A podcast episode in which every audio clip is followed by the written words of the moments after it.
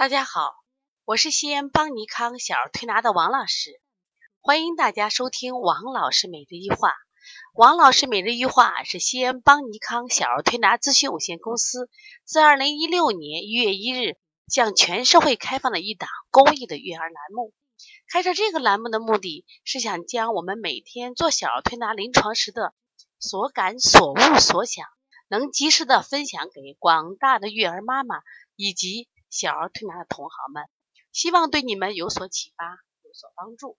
今天我想分享的主题是近日召开的韩国冬季奥运会诺如病毒爆发。平常冬奥会正在如火如荼的进行着，呈现出一派歌舞升平的之象。但是呢，最近呢，呃，根据新闻报道呢，它这个诺如病毒已经有刚开始的三十二人上升到。最近公布的一百二十八人，那么这个诺如病毒是怎么回事呢？为什么在韩国会引起这么大的这种影响呢？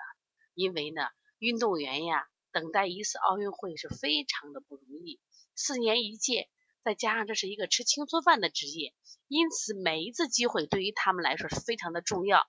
那么，如果得了病的话，很可能失去这个终身的机会。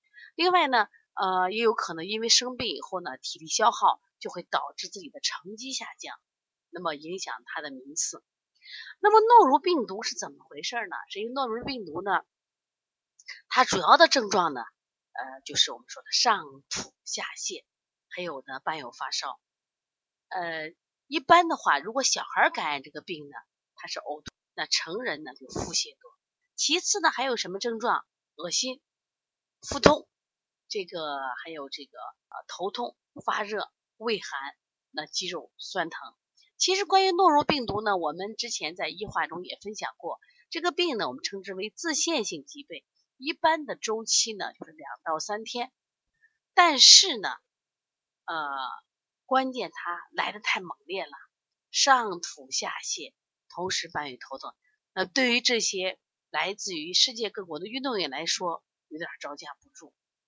关键是怕对体力的消耗影响他们的成绩，那么因此呢，呃，我们遇到诺如病毒的时候，我们该怎么办？包括我们现在马上春节回家了，春节回家的话，那么也是诺如病毒的高发。那么为什么春节回家诺如病毒高发呢？实际上啊，诺如病毒呢，它是一个肠道病，就是说我们如果到了一个新的地方，吃的不好，水土不服。那么感染诺如病毒的可能性就大。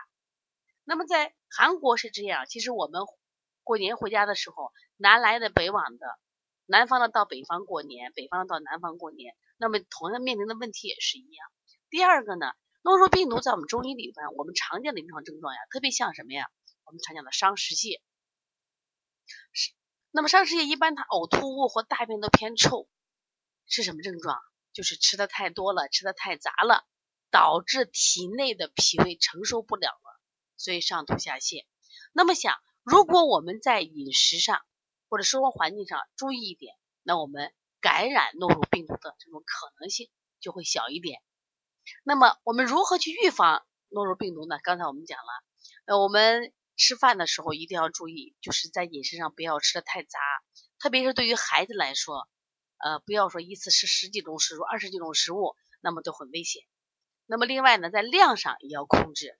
诺如病毒呢，不仅传染小孩，当然它也传染大人。它的最大问题是传染性特别快。那么大人呢，刚才讲了是它是这个腹泻还比较明显。那么因此呢，我们在大人的时候也是要注意，特别睡眠也要保证。因为往往过年的时候，我们都是怎么睡眠呢？基本都是晚上不睡觉，白天不起床。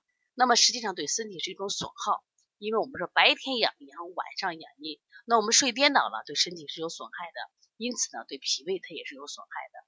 因此呢，啊，饮食注意，睡眠注意，还有一个，难得我们放假，带着孩子多晒晒太阳。其实我们现在的孩子之所以爱生病，我觉着和阳光晒的少，开心的运动太少有关。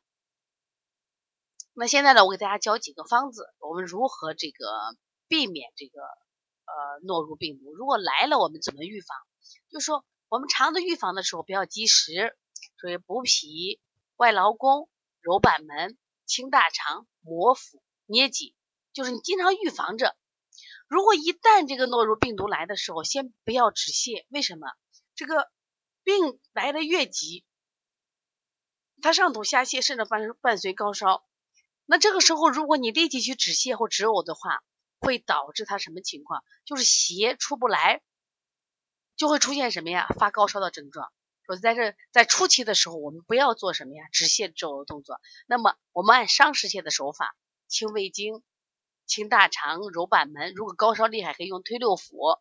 当然了，我们顺顺摩腹、下推七节骨，这都是帮着做的。那么他一旦他这个症状减轻以后，我们一定要给他什么呀？滋那个那个健脾滋阴。为什么？